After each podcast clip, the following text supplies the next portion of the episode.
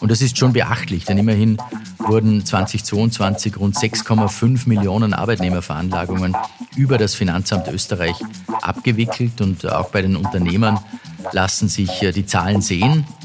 Durch äh, optimierte Prozesse, die wir durchgeführt haben, wurde die durchschnittliche Durchlaufzeit bei Gründungsverfahren von 29 Tagen auf 20 Tage reduziert. Herzlich willkommen zum Finance Friday. In der aktuellen Folge spricht Finanzminister Magnus Brunner über das Finanzamt Österreich.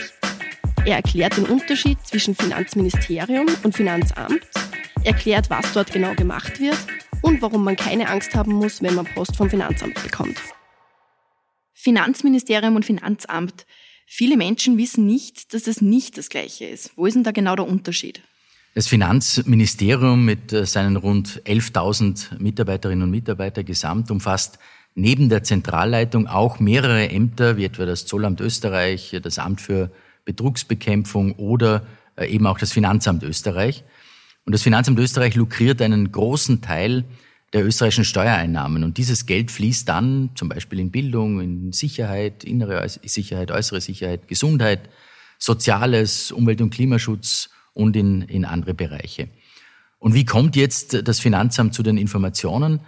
Entweder durch die Bearbeitung von Anträgen, die Prüfung von Betrieben, äh, aber auch die Festsetzung, also die Vorschreibung von Steuern und äh, die Überwachung auch von diesen Einnahmen.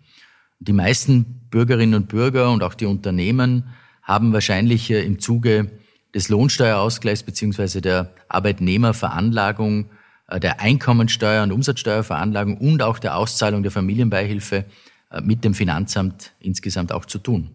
Viele Menschen haben ja ein mulmiges Gefühl, wenn sie einen Bescheid vom Finanzamt im Briefkasten oder im E-Mail-Postfach finden. Warum ist das so, glauben Sie? Und ist das Gefühl berechtigt? Nein, das ist nicht berechtigt. Dieses Gefühl braucht man natürlich nicht haben. Äh, grundsätzlich ist es äh, ähnlich wie beispielsweise bei Verkehrskontrollen. Wer nichts falsch gemacht hat, hat auch nichts zu befürchten. Aber ich verstehe natürlich, dass man im ersten Moment äh, vielleicht ein etwas mulmiges Gefühl hat oder, oder überrascht ist, wenn man einen Bescheid vom Finanzamt bekommt. Aber Behörden kommunizieren nun mal mittels solcher Bescheiden. Und das sind ganz normale amtliche Schriftstücke, von denen man wie gesagt, nichts zu befürchten hat und sich nicht fürchten muss. Oftmals handelt es sich einfach um Nachfragen auch oder fehlende Informationen oder Unterlagen, die vom Finanzamt benötigt werden. Und äh, in vielen Fällen bekommen die Betroffenen Steuergeld vom Staat ja zurück auch. Aber klar ist natürlich auch, dass eine der Aufgaben der Finanzverwaltung ist, die korrekte Einhaltung von Abgaben und Steuern zu überprüfen. Und das machen wir nicht, um Menschen zu ärgern natürlich, sondern um für Gerechtigkeit, aber auch für Fairness am österreichischen Standort zu sorgen. Und wir tun das natürlich so kulant wie möglich, aber auch so streng, wie es halt notwendig ist. Es sind sehr viele Menschen im Finanzamt tätig. Was genau sind deren Aufgaben? Ja, insgesamt sind äh, über 6000 Mitarbeiterinnen und Mitarbeiter äh, tätig. Es gibt äh, 33 lokale Dienststellen mit insgesamt 67 Standorten in ganz Österreich. Ähm, und äh, das ist die größte Verwaltungseinheit, die es in der Finanzverwaltung insgesamt gibt. Es gibt unterschiedliche Tätigkeitsbereiche, etwa die Info- und Service Center, äh, wo Kunden auch im direkten Gespräch Auskunft und Hilfe erhalten. Außerdem werden im Finanzamt Arbeitnehmerveranlagungen beziehungsweise Steuererklärung von kleinen und Mittelbetrieben bearbeitet. Und natürlich ist auch die Abgabensicherung ein wichtiger Punkt. Hier wird überprüft, ob die vorgeschriebenen Abgaben tatsächlich bezahlt wurden. Äh, und wenn nicht, äh, gibt es natürlich verschiedenste Instrumente hier dagegen zu halten. Im Bereich der Unternehmen sorgen die Kolleginnen und Kollegen der Betriebsprüfung im Außendienst für Fairness eben in der Wirtschaft. Sie überprüfen, ob die Bilanzen, äh, Gewinn- und Verlustrechnungen des Unternehmens den jeweiligen steuerrechtlichen Vorgaben auch entsprechen. Eine Frage jetzt noch zu den Jobs. Das Finanzministerium und auch das Finanzamt gelten ja als sehr sicherer Arbeitgeber mit guten Jobs.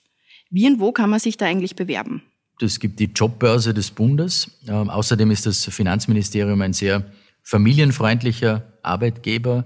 Es gibt mehrere Arbeitszeitmodelle, etwa auch die individuelle Einteilung der täglichen Arbeitsstunden auf die Arbeitswoche oder gleitende Dienstzeit bis zu 20 Arbeitstage im Jahr äh, kann man einarbeiten. ähm, Mitarbeiter und Mitarbeiterinnen mit schulpflichtigen Kindern sogar 25 Arbeitstage, um eben schulfreie Zeiten auch überbrücken zu können. Und es gibt auch die Option zur Teilzeitbeschäftigung, äh, die Möglichkeit zu Homeoffice auch äh, nach Vereinbarung.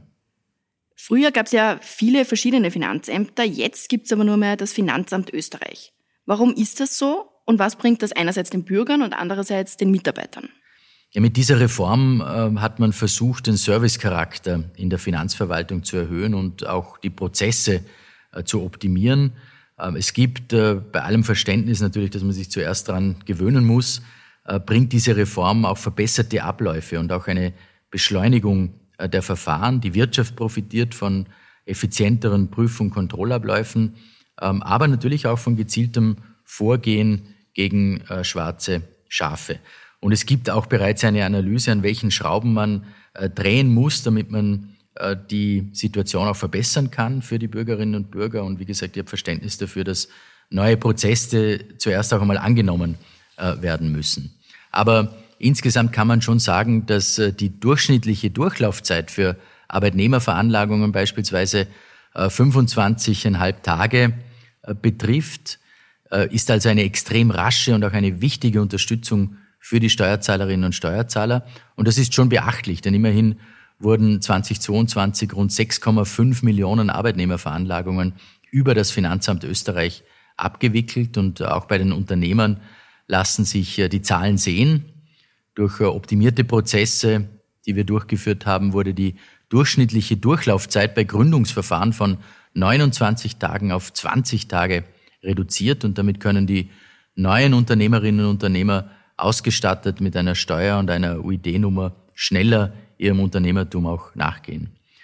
Ebenso wie wird die Digitalisierung natürlich weiter vorangetrieben, äh, sodass auch durch die Nutzung externer Datenquellen, also Studienbehörden, Schülerdatenbank, Lehrlingsdaten, äh, das Serviceniveau für die Bürger auch weiter erhöht wird.